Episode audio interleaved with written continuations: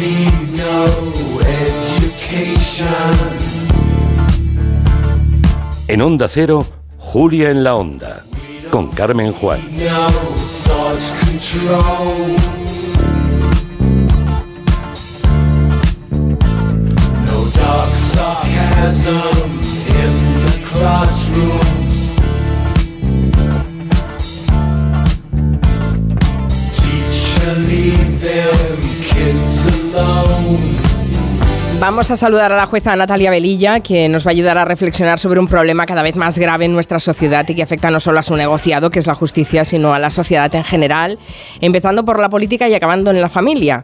Vamos a hablar de la crisis de la autoridad, así se titula precisamente su último libro. Si con el anterior libro de la juez Velilla así funciona la justicia, aprendimos muchas cosas del sistema judicial, con este vamos a darnos cuenta de muchas cosas que no funcionan en nuestra democracia. Natalia Velilla, buenas tardes. Hola, buenas tardes. Te he copiado la idea y empezamos con esta canción de Pink Floyd, igual que, que Natalia empieza el libro, que dice que no necesitamos ninguna educación, no necesitamos ningún control de pensamiento. Bueno, el propio Roger Waters reconoció que escribió en un momento de ánimo muy bajo de su vida.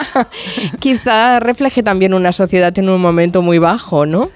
Bueno, yo creo que esa, esa canción, la de, eh, de Pink Floyd, viene a reflejar un poco lo que en el ámbito de la cultura tradicionalmente, de, la, de, las, vamos, de las letras, de las canciones, de las películas, supone la autoridad. Es como algo muy romántico el enfrentarse siempre a cualquier imposición, cualquier arbitrariedad y cualquier autoridad, aunque sea legítima.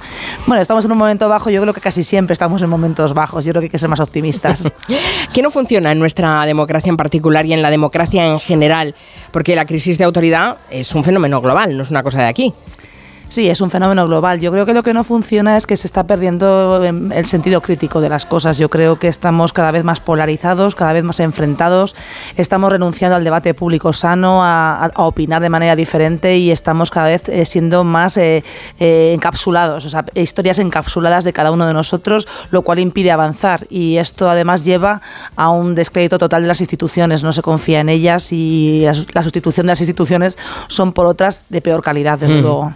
Bueno, empieza el libro con una reflexión que me ha parecido muy interesante eh, sobre el papel de las togas en los juicios, que es obligatoria por la ley orgánica del Poder Judicial, pero que durante la pandemia se suspendió su uso como medida preventiva porque muchas de esas togas son de uso compartido para quien no tiene una toga propia. ¿Costó volver a usarlas? No tanto, no tanto. Yo creo que al final es verdad que los propios operadores jurídicos se dieron cuenta de la importancia de las formas. Al final la toga no deja de ser una forma de representar la justicia.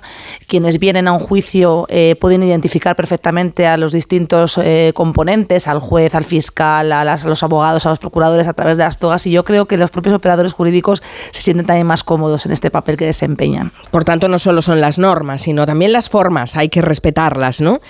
Yo creo que con mayor motivo las formas. Yo creo que estamos ahora mismo en una gran crisis de formas. Solamente hay que ver la manera en la que se dirigen unos a otros en el Parlamento, cómo se ha perdido la educación de las normas básicas muchas veces entre, las, entre los poderes públicos, las personas que representan a las instituciones. Y esto al final acaba arrastrando mucho más que la simple forma. La forma es lo que contiene el verdadero contenido, que son lo, más importante, pero las formas también sirven para dar importancia a ese contenido. Hmm. La palabra crisis eh, define una coyuntura de cambios. En sí misma una crisis no tiene por qué ser algo, algo malo. De hecho, recuerdas en el libro que la RAE tiene seis acepciones para la palabra crisis y ninguna es negativa, ¿no? Em, ¿Alguna vez no ha estado en crisis la autoridad? Yo creo que la, sociedad está permanentemente en crisis. Si no fuera así, no avanzaríamos. Si no se hubiese cuestionado la autoridad en el pasado, seguiríamos todavía quizás a lo mejor una sociedad de, reyes absolutos o de, o de, señores feudales. Es decir, es necesario el, criticar a la autoridad lo que convierte la crisis que, que nos encontramos ahora en distinta. Yo creo que es en la falta de sustitución de esa autoridad considerada tradicionalmente como autoridad legítima, la autoridad que todos deseamos, la regulada por la ley, por un tipo de autoridad totalmente difusa en el que eh, no sabemos muy bien cuál es el control que tiene que tener. Ese yo creo que es el grave problema que tenemos ahora. Por tanto, la desobediencia al poder eh, em, se reconoce como un instrumento político que puede dar buenos resultados en algunos casos. La desobediencia al poder tiene mayor importancia cuanto menos democrática es la sociedad, es decir, la resistencia civil a determinadas eh, normas injustas porque no están reconocidas como estados democráticos eh, quienes las promulgan es imprescindible para alcanzar mejores estados. Pero en democracia la desobediencia civil, por ejemplo, no tiene sentido. Existen instrumentos ya establecidos en la ley para oponerse, para mejorar y para tratar de buscar eh, salidas. Y por tanto, yo creo que la desobediencia como tal no creo que esté justificada. Mm. dice usted que en las últimas décadas se ha deslizado en la literatura juvenil, le tiene en la televisión la idea de que este sistema democrático está caduco y rueda hacia estructuras de gobierno semiautoritarios donde se necesita la rebelión individual. ¿Este es un mensaje que está calando en las eh, nuevas generaciones? Yo creo que sí, yo creo, hablo bastante de este tema, de la parte del pop, eh, de la cultura popular, eh, de lo que significa la autoridad.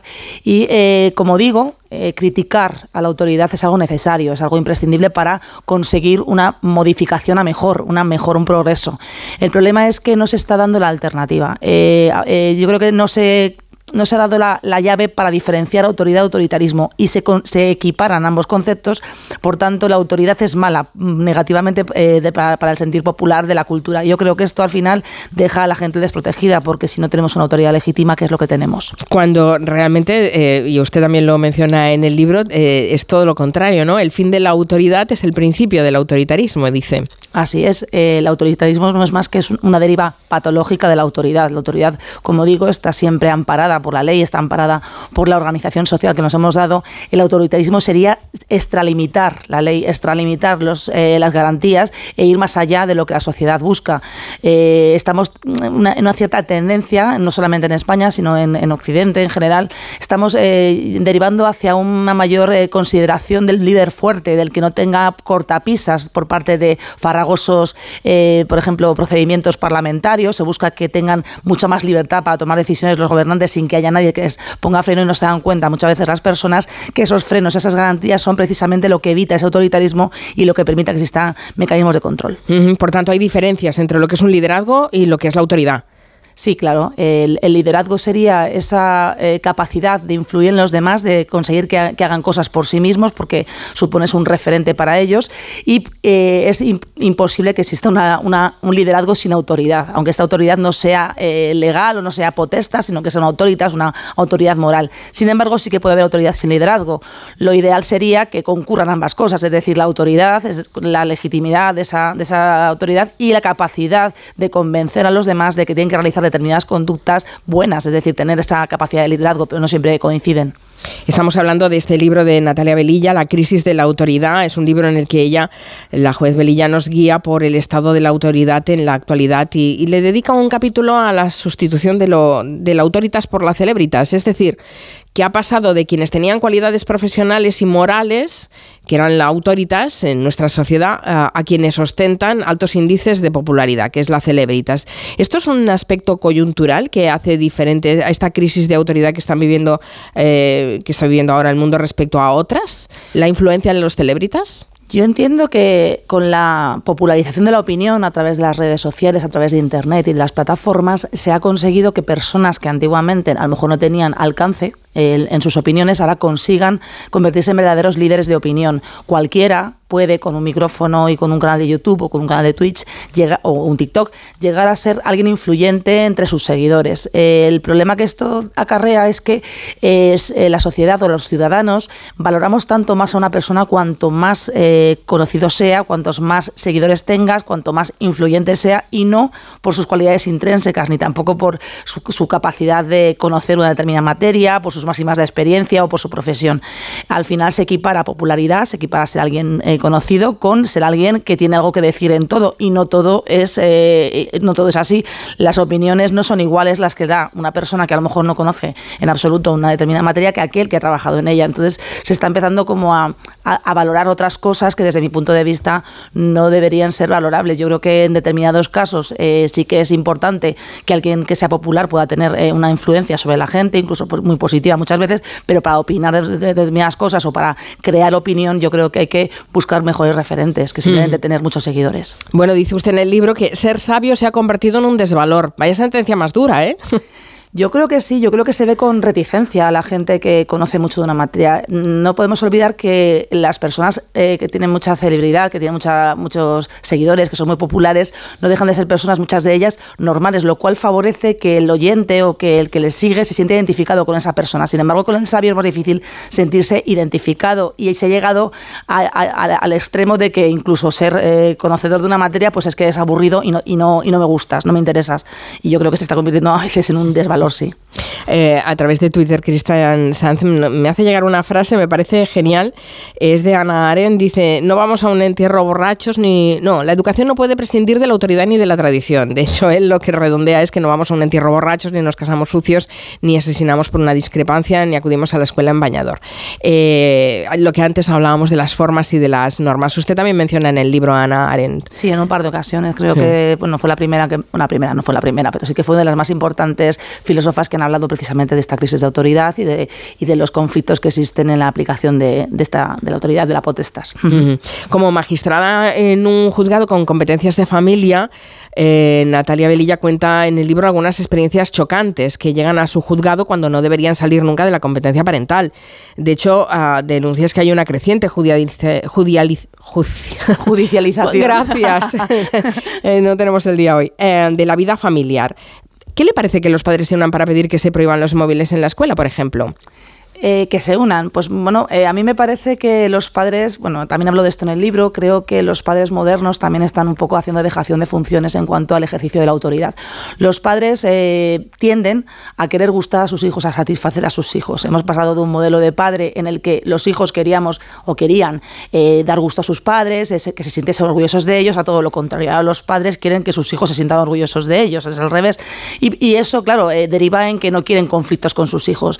Yo creo que prohibir eh, no es la mejor manera de educar todo lo contrario. Yo creo que son los padres los primeros que tendrían que mm, evaluar cuándo su hijo debe tener un móvil, cómo lo debe usar y que deben de educarle, igual que le educan sobre lo que tienen que comer o cuando se tienen que ir a dormir, cómo tienen que utilizar el móvil. No delegar todo en los profesores y como lo utilizan en el colegio, pues entonces lo vamos a prohibir. Yo soy muy contraria a la prohibición. Claro, uh, sí, lo delegan en los profesores, pero después tampoco dan armas a los profesores para que defiendan esa delegación de funciones, ¿no? Exacto, también hablo de ello. Los profesores, están para mí me parece que hoy en día ser profesor es bastante complicado porque te encuentras en una situación que es tierra de nadie. Por una parte, te dejan que seas tú el que casi eduques a los menores ya en tema de valores o en tema de convivencia, no tanto en, materias eh, de contenido, eh, vamos, de contenido académico. Y luego, sin embargo, cuando esos por profesores utilizan algún tipo de coerción, algún tipo de castigo o de, o de, privación para educar, muchas veces se encuentran con padres que en lugar de apoyarles se alinean con sus hijos contra el profesor. Por tanto, nos encontramos ante una difícil gestión de la autoridad de los profesores también. De hecho, me ha parecido muy interesante saber, que no lo sabía, que profesores y sanitarios no eran considerados autoridad a efectos penales hasta 2015, cuando se les incluyó por las crecientes agresiones que sufrían estos colectivos. Así es, eh, eh, aunque bueno, esto no deja de ser un reconocimiento del fracaso de la sociedad, que se tenga que reconocer eh, como autoridad para que de alguna manera se castigue más eh, las agresiones contra estas personas, no deja de ser que, el, derecho penal contenga la falta de educación y la falta de valores. Eh, yo creo que sin el reconocimiento de la labor que se realiza por parte de facultativos, profesores, policías, etcétera, en el orden social y en la, y en la utilización, digamos, de, de, la, de la autoridad de manera correcta, pues a mal sitio vamos. Y efectivamente ha tenido que recogerse de esta manera. Tampoco creo que esto sea muy indicativo de, una sociedad sana. Hmm. Hasta que no, no, lo he leído en el libro, Natalia, no me he dado cuenta de que el padre de Peppa Pig es un padre lamentable. sí. sí. la verdad. ¿Estas ficciones están socavando las figuras especialmente paternas o son un entretenimiento banal? Bueno, yo hablo, hablo de este tema porque como madre, mi hijo pequeño coincidió con la época de Peppa Pig y yo veía esos dibujos anonadada anonadada, ante la, ante la eh, imagen que se daba sobre todo del padre. Tampoco eres muy positiva la de la madre, tratan de empoderar a la figura de la madre, pero al final la convierten en una esclava de todo, está todo día trabajando y al final no, no sabes muy bien ese feminismo hacia dónde conduce el de, el de Peppa Pig, pero lo del padre es que es bastante llamativo, es un padre totalmente disfuncional al que es la hija, la que le tiene que proteger y la que, le tiene que enseñar. Eh, se, está se, convierte en algo gracioso, eh, pero ya generalizado, hablo de ello en el libro, que las figuras de los padres en, en los dibujos animados, en las historias infantiles y juveniles son totalmente disfuncionales. Y yo creo que esto ahonda en la pérdida de ese referente inicial que tenemos en casa, que son nuestros padres, a la hora de tener una, autoridad, tener una manera de guiarnos a lo largo de nuestra vida.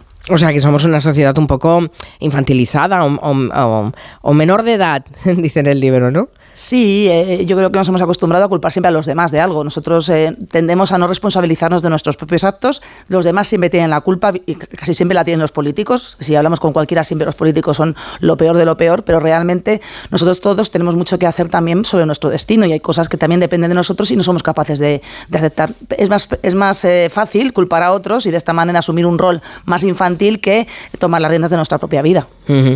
Ah, que, en épocas de crisis de autoridad aumente el voto a fuerzas políticas políticas y a líderes con eh, tics autoritarios y populistas, ¿es una consecuencia lógica o es una paradoja? Yo creo que es una consecuencia de todo lo que estamos diciendo. Yo creo que es el, descrédito de las instituciones en general, el no comprender, la falta también de cultura, yo creo, democrática de la sociedad. La gente asimila democracia con votar exclusivamente y no, y se dan cuenta que es mucho más que todo eso, que democracia es respeto a los derechos fundamentales, garantía de estos, que haya una separación de poderes y que haya un sometimiento de todos los poderes públicos a la ley y, por tanto, de que existan mecanismos de control de unos a otros, lleva a que efectivamente para el desarrollo de la vida política eh, a veces hay contrapesos, hay algún tipo de, mm, de controles de unos a otros que convierten en farragosos determinados mecanismos. La gente no, eso no lo ve con naturalidad, quieren que, que sea todo más rápido y prefieren líderes fuertes que no tengan estas cortapisas. Esto al final es un caldo de cultivo también hacia el descontento frente a la clase política, el descontento frente a una democracia que no perciben como, como buena, sino que perciben como complicada y buscan el líder eh, que se imponga a todos los demás y que eh, les diga lo que ellos quieren oír. Mm. Buscan también ese líder emotivo que, les toca la fibra sensible, que habla de aquellos que que yo a ellos les preocupa, pero que muchas veces son palabras vanas y que realmente no, llegan a ningún puerto. Esto coincide con el resurgir muchas veces de eh, partidos populistas. Habla también de los estados digitales como sustitutos de los estados eh, políticos y he pensado en ello viendo este fin de semana a Elon Musk en la fiesta anual de los Fratelli d'Italia, el partido de Giorgia Meloni. Usted es muy activa en Twitter, bueno, ahora es X, es X, em, sí. yo no sé ni cómo llamarla. Eh, ¿Ha pensado, mm, tras el cambio, abandonar la red? Lo digo porque alguna vez la he visto sufrir en la red social. Eh, tarde o temprano me iré de Twitter, lo tengo clarísimo, pero yo creo que todos nos acabaremos yendo. Se está convirtiendo en una red muy complicada. Yo tengo bastantes, bastante mm, fuerza interior como para que no me afecte demasiado lo que dicen, pero reconozco que cada vez se hace más difícil el, dar opiniones y el divulgar. Eh, existe una polarización exagerada, existe una desinformación muy grande y llega un momento en el que pues eh, también es, eh, te absorbe demasiado tiempo el tener que explicar cosas que no tendrías que estar explicando a veces. Entonces, y además le dicen, ¿y tú qué sabrás de esto? Bueno, o, todo o, tratan de coartarte también. Eh, ¿Cómo puede decir eso una jueza? Bueno, pues no estoy diciendo nada que, de mi trabajo, estoy hablando de una cuestión como ciudadana también y creo que no estoy metiéndome con nadie. Entonces yo creo que llega un momento en el que estamos en un caldo de cultivo bastante desagradable en general para todos. Y bueno, sí que es cierto que no, no, veo mejora de, la red social desde el cambio de, propietarios, sino casi que diría todo lo contrario. No sé si fue antes el huevo o la gallina, pero sí que noto un mayor pábulo de perfiles eh, anónimos, de, gente que únicamente va a dañar y sobre todo de muchísima desinformación. Bueno, yo esto de los estados digitales, las corporaciones, le dedica todo un capítulo, ¿eh? Natalia Belilla, al tema, es que eh, me suena muy distópico, pero, pero bueno, mm, los tenemos ahí. Eh, así que, en fin, no sé si soy muy optimista con respecto a cómo evolucionará todo. Em, es imposible un libro como este sin que se reflexione sobre el bloqueo del Consejo General del Poder Judicial. Es interesante que nos recuerde eh, Natalia Velilla que el PP llevaba en su programa electoral de 2011 la reforma del sistema de elección de vocales del Consejo para que 12 de sus 20 miembros fueran elegidos por jueces y magistrados y que no solo se incumplió esa promesa, pese a tener una mayoría absoluta, sino que hizo una reforma que comprometió aún más la independencia judicial. Bueno, esto del Consejo, ¿cómo lo vamos a arreglar? Ustedes, los jueces, cuando se encuentran, ¿qué comentan entre ustedes? Hay un total desánimo por parte de la judicatura eh, acerca del Poder Judicial. en primer lugar, porque mm, la ciudadanía asimila Consejo General de Poder Judicial con los jueces y no somos lo mismo. El Consejo General de Poder Judicial es el órgano de gobierno de los jueces, pero los jueces somos 5.500 personas que estamos administrados en muchas cosas por este Consejo General de Poder Judicial que está paralizado. Esto lleva a una situación pues, de bastante desánimo, porque eh, con, la, con el ataque a la institución, al Consejo General de Poder Judicial, se arrastra también el ataque al Poder Judicial. Esto unido a que también existe eh, cierta tendencia por parte de determinados grupos políticos, de determinados grupos de opinión en contra del Poder Judicial, hay ataques eh, constantes y permanentes al Poder Judicial, eh, a mí como jueza o como persona no me afecta tanto. Yo soy muy consciente de que yo soy una persona que soy depositaria de, una función, no, no me siento identificada con el Poder Judicial como, como yo, pero sí como ciudadana sí que noto que este descrédito total hacia la institución que tiene que ver con el Poder Judicial deja muy huérfanos a los ciudadanos, porque sin un Poder Judicial fuerte no tienes alternativas de defensa.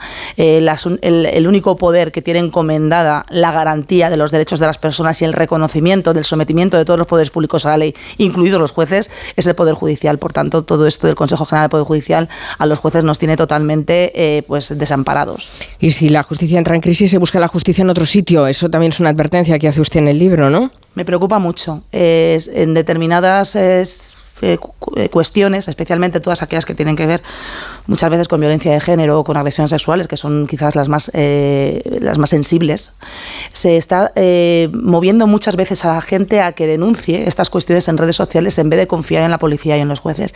Esto al final convierte a las víctimas en víctimas eternas. Si tú no, eres, no, tienes la vía de poder hacer valer tus derechos frente a quien puedes hacerlos valer, que es, hacia, hacia, tu agresor o hacia tu, hacia tu la persona que comete un delito contra ti a través de la policía, a través de los de los, de los jueces, de, los, eh, de fiscalía, abogados y demás, no tienes otra manera de, defenderte. Entonces, ir a las redes sociales muchas veces buscando una justicia que no deja de ser una justicia del momento, totalmente además carente de garantías procesales, eh, deja a las víctimas en una situación de víctima eterna y a los presuntos agresores o a, los que, a las personas que han cometido algún tipo de delitos también en situación de defensión. No pueden tampoco presentar su, su verdadera eh, su, su, opinión o su, o su, tesis ante un tribunal con igualdad de armas y con capacidad de defensa. Claro, quedamos a los pies de los caballos directamente.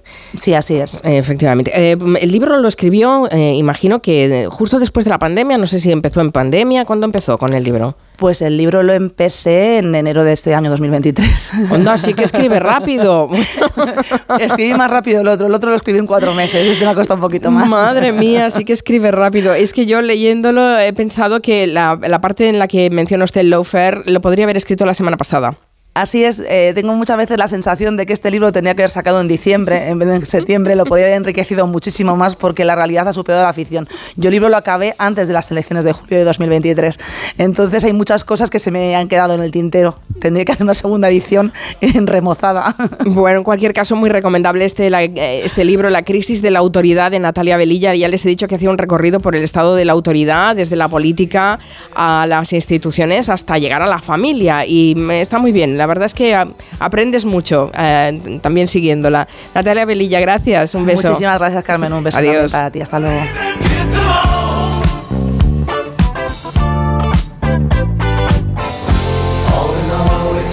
De 3 a 7 en Onda Cero, Julia en la Onda.